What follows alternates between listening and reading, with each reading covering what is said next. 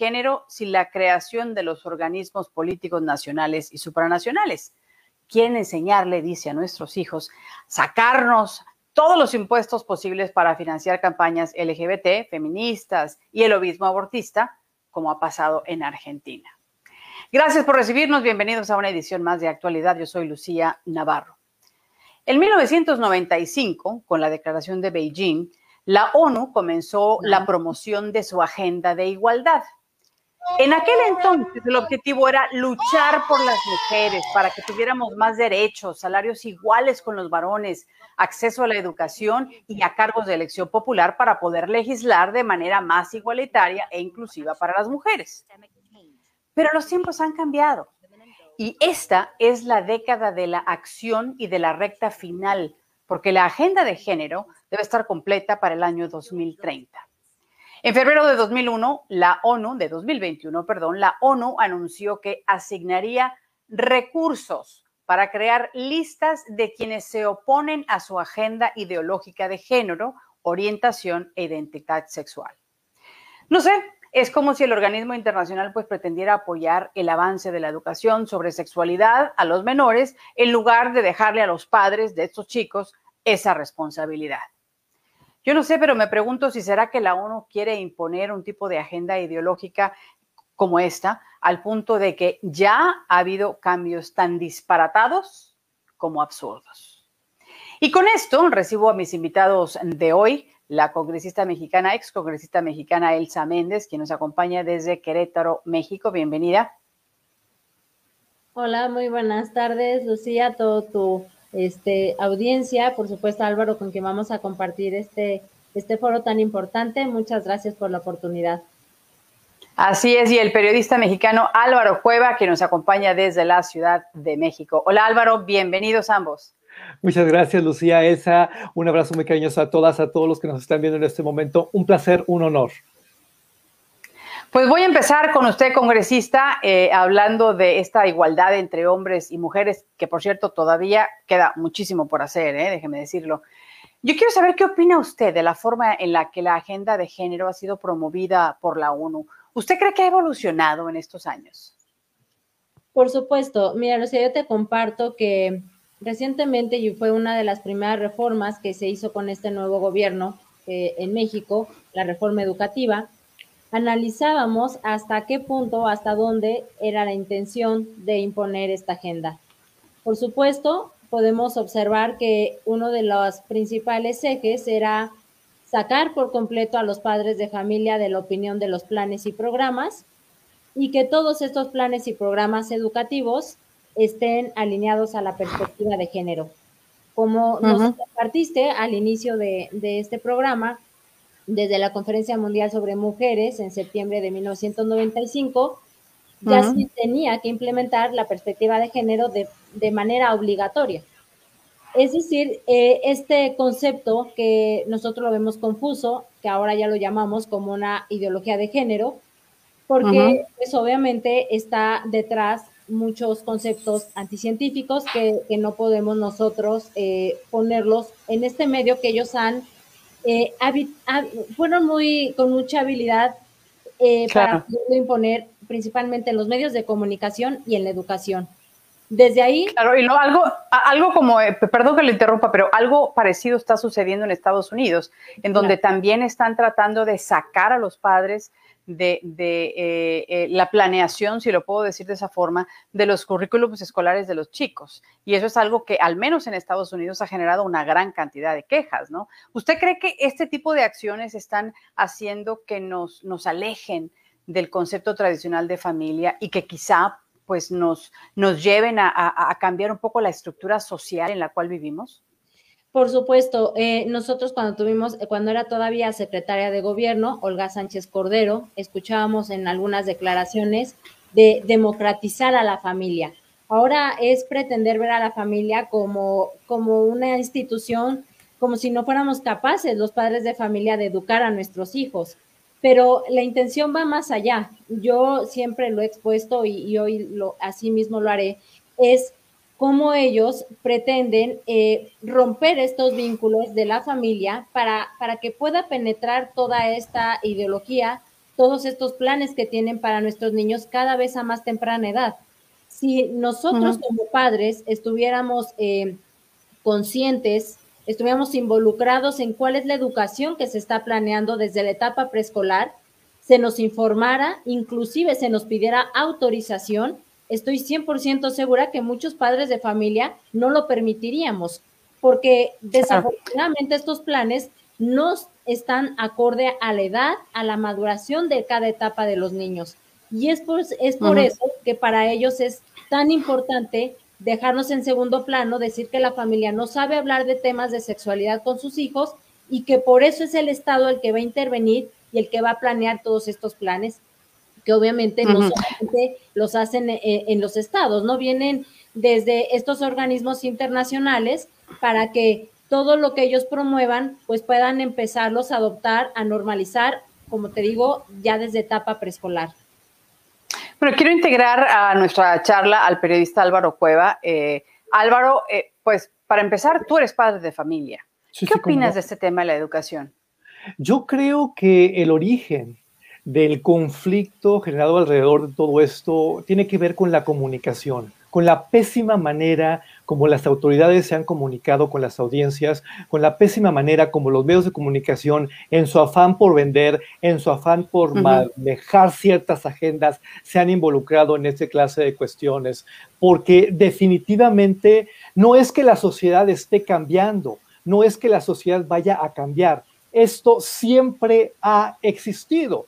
Lo que ocurre es que antes, como en otros muchos casos, ha permanecido oculto, ha estado callado, ha estado censurado, pero siempre ha existido un tipo de familia, vamos a llamarlo diferente, porque, y a mí me cuesta como mucho trabajo ponerlo sobre la mesa así, porque no tiene nada de diferente. Cuando mi hijo iba en la, escolar, por ejemplo, a él enseñaron algo que a mí me dejó de boca abierta, tiene que ver con la definición de familia, y ante mi sorpresa, la definición de familia eran como 11 modelos diferentes, donde había familia de papá, mamá, donde había familia con los abuelos, donde había familia de mamá soltera, donde había familia de papá soltero, donde había familia de dos hombres, donde había familia de dos mujeres. Esto es muy rico, esto es muy diverso, existe y lo único que necesita es una carta de presentación.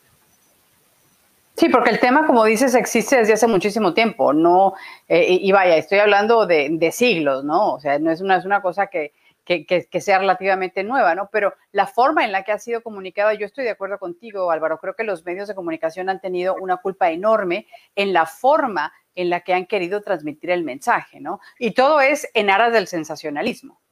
Como experta en comunicación que eres, Lucía, estarás de acuerdo conmigo en que uno de los factores que tenemos que poner sobre la mesa tiene que ver con la empatía, porque cuando hablamos de padres de familia, no siempre estamos hablando de mujeres y de hombres de la misma generación.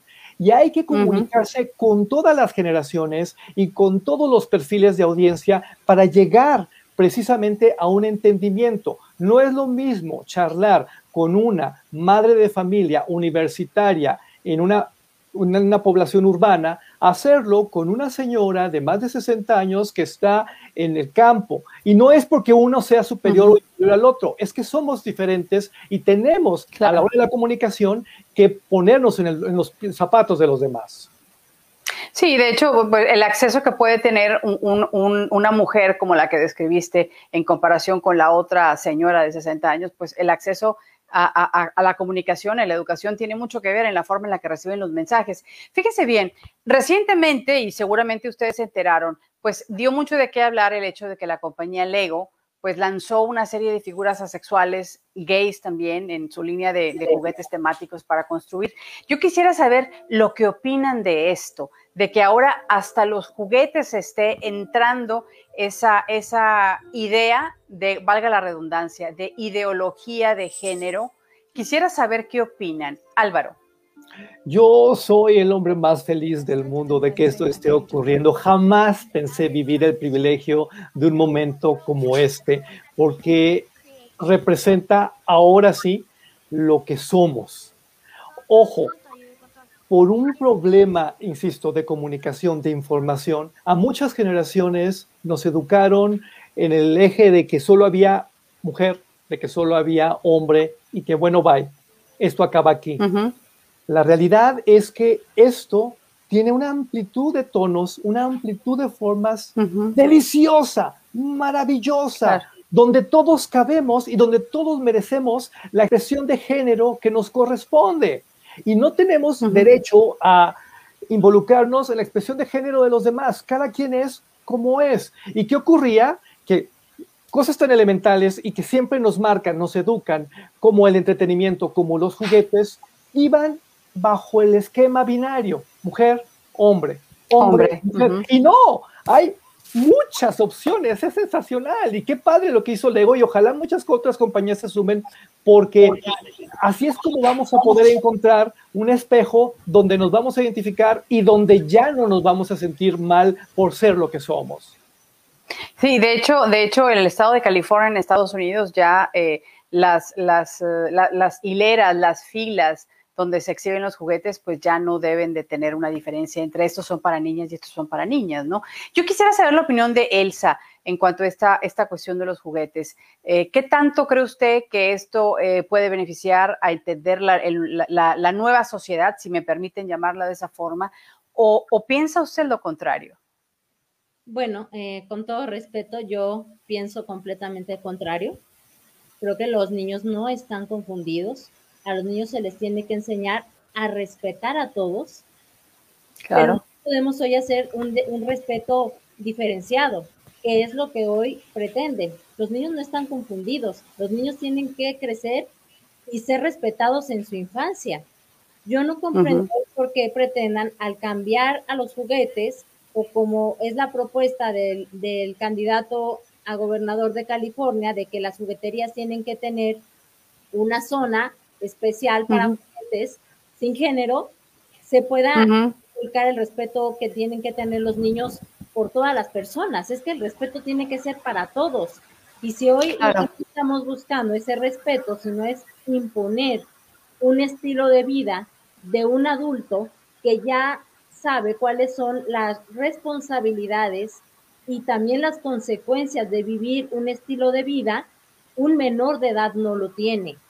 ¿Por qué si pretenden decirnos que es algo tan natural, por qué tiene que ser inducido y promovido de esta forma?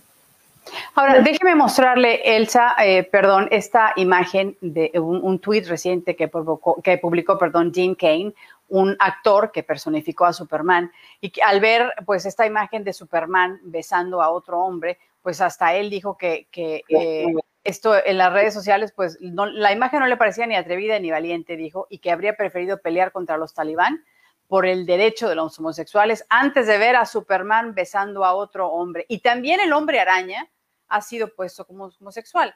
¿Usted cree que ese tipo de imágenes pueden ser perjudiciales para los niños?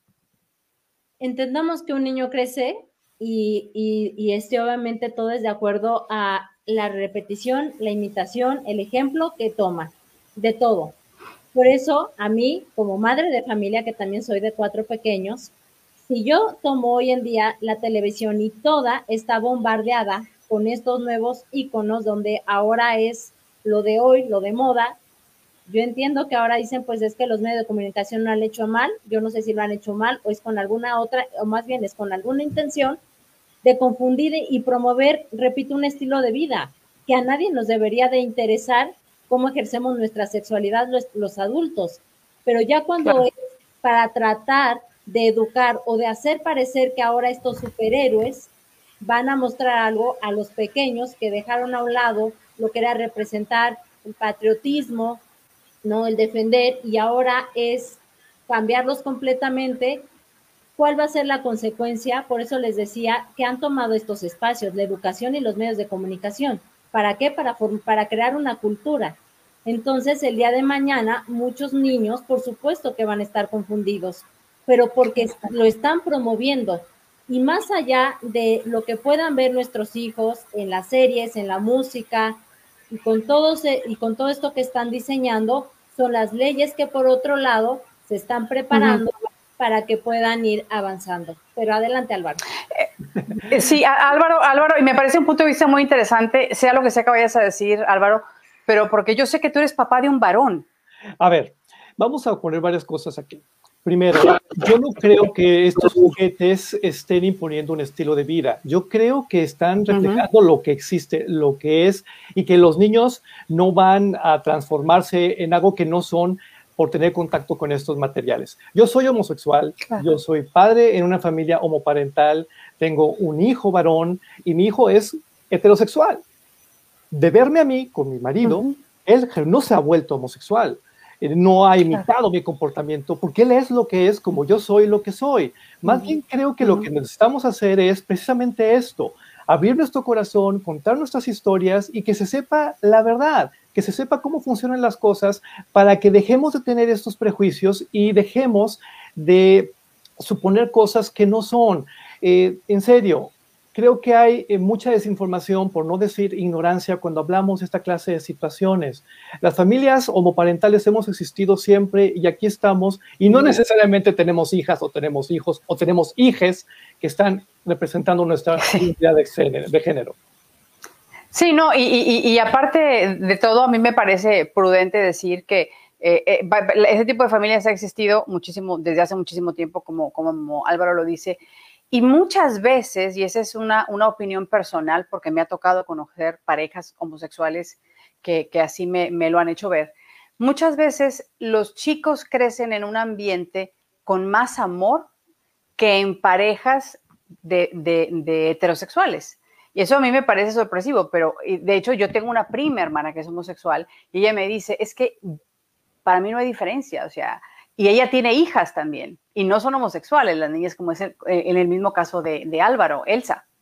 Bueno, pues es que ahora, eh, ahora no sé en base a, a qué datos del Internet saquemos nuestras encuestas.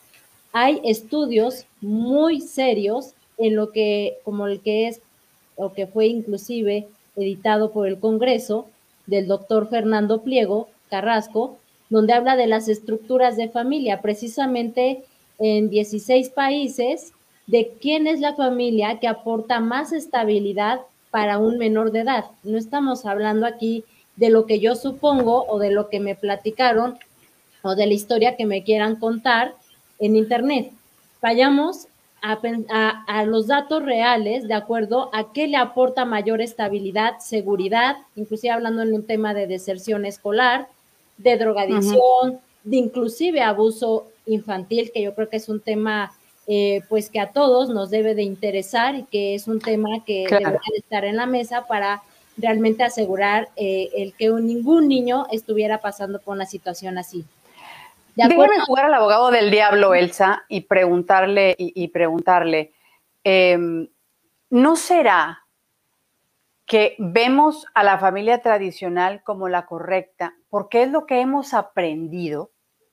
¿Y no será que él nos, nos choca la idea de meter en nuestro patrón de, definiciones de familia o de sociedad a las familias homoparentales? ¿Qué, qué, piensa usted? ¿No será eso? No, no lo creo así y te voy a te voy a decir por qué razón. Yo también soy, mi mamá fue madre soltera, yo me crié con mi abuela y no y no por esa razón es que yo eh, crea que es lo que aporta mayor. Yo que ahora con mi esposo nos hacemos cargo de la educación, hay una corresponsabilidad en la educación, en la formación de nuestros hijos, puedo asegurar, y te vuelvo a repetir, por eso hay datos muy y estudios muy serios, de cómo sí necesita el niño a su padre y a su madre, precisamente por las diferencias esenciales que hay entre un hombre y una mujer es que somos un complemento que necesita el niño para poder ser formado. No, no estoy hablando de que las familias en otras estructuras necesitan nuestro apoyo. Por supuesto, hablemos de una madre soltera que tiene que sacar adelante a sus hijos, que tiene que trabajar y que no hay ninguna ley hoy en día que sea para poderla apoyar. Ella tiene que cumplir más de ocho horas de trabajo, tiene que cumplir su trabajo y tiene que llegar a casa y trabajar. Pero si promovemos que eso es lo que le ayuda a la mujer, falsamente cuántas mujeres, en lugar de apostar a la familia y ver a la familia como un reto y una oportunidad para ayudarla, con leyes que realmente puedan ayudar a la familia, hoy nos estemos o se estén concentrando algunos en tratar de destruirla y en tratar de no verla a la familia como una institución pública que garantiza la continuidad de la sociedad, permite la transmisión de valores y conocimientos y garantiza el cuidado y seguridad de los más vulnerables. Pero no es una familia aquel núcleo unido en donde se cría un ser humano, pues si me permiten dar esa definición tan burda. Entonces, partiendo de, algo así, pues el, grupo aquel eh, puede ser formado por, por, hombres también que le den estabilidad a, un menor, eh, Álvaro. Problema, y es que hay un juego social que ha circulado mucho en los últimos años que se llama yo tengo la razón, yo debo de ganar. Sí y por tanto todos estamos como compitiendo. Y en este juego extraño, donde los únicos beneficiados son los medios de comunicación y las redes sociales, de repente el tema tiene que ver con datos, con estadísticas, con estudios o con supuestos estudios. Y por lo mismo, de repente te dicen, yo tengo otros datos y de repente te dicen, yo tengo otras fuentes. Yo creo que no tenemos por qué competir. Yo creo que todos podemos coexistir, todos podemos respetarnos, todos podemos convivir. No importa el tipo de familia que representes, lo importante es saber que existimos, informarnos de nuestras mutuas existencias y respetarnos. Si nos quedamos en el closet, si nos quedamos escondidas, escondidos, jamás vamos a llegar a eso y vamos precisamente a alimentar odios, alimentar eh, desconfianzas y el resultado va a ser no una polarización social, una atomización que es precisamente la que estamos padeciendo y la que está generando tantos problemas en tantas partes del mundo. Yo no pretendo decirle ni a él, sean a nadie, mi familia es mejor que la tuya, o hay más parejas heterosexuales con abuso sexual que de homosexuales. No es, es que eso es muy corriente, eso es muy como de talk show. Lo que yo pretendo decir es, conozcámonos. Eso, conozcámonos, sepamos de nuestras existencias y démosle a nuestras hijas, a nuestros hijos, el derecho a elegir libremente. La clave está en eso, en poder elegir. Ese es el privilegio del siglo XXI, un privilegio que antes no teníamos. Y podemos elegir si nos casamos o no, y podemos elegir si tenemos hijos o no, y podemos elegir todo lo demás. Es fantástico por lo que estamos pasando.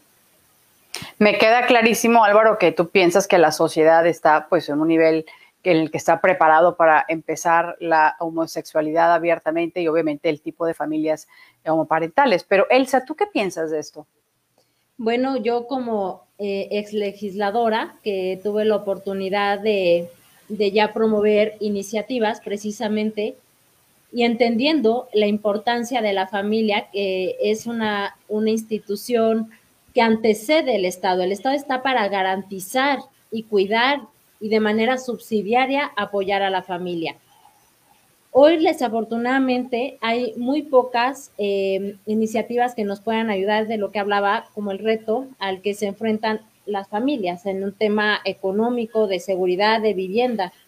Por eso eh, me di a la tarea de, de dejar algo en mi estado que pudiera ayudarnos y, obviamente garantizando el derecho que tenemos los padres a educar a nuestros hijos de acuerdo a nuestros valores. Y hoy precisamente es un tema que estamos hablando en este foro, porque creo que es más allá de, de, lo que nosotros impulsamos o, queremos pues realmente promover, que respeto muchísimo eh, pues lo que nos comparte Álvaro, pero yo creo que es más allá que estamos haciendo más allá si de qué estamos haciendo y cuáles son los presupuestos que se destinan para apoyar a las familias, y son escasos. La verdad es que nosotros vemos cómo implementan eh, muchos eh, programas que inclusive se duplican, eh, que el recurso no, no se está destinando a donde debe de ir y por eso impulsa la perspectiva de familia.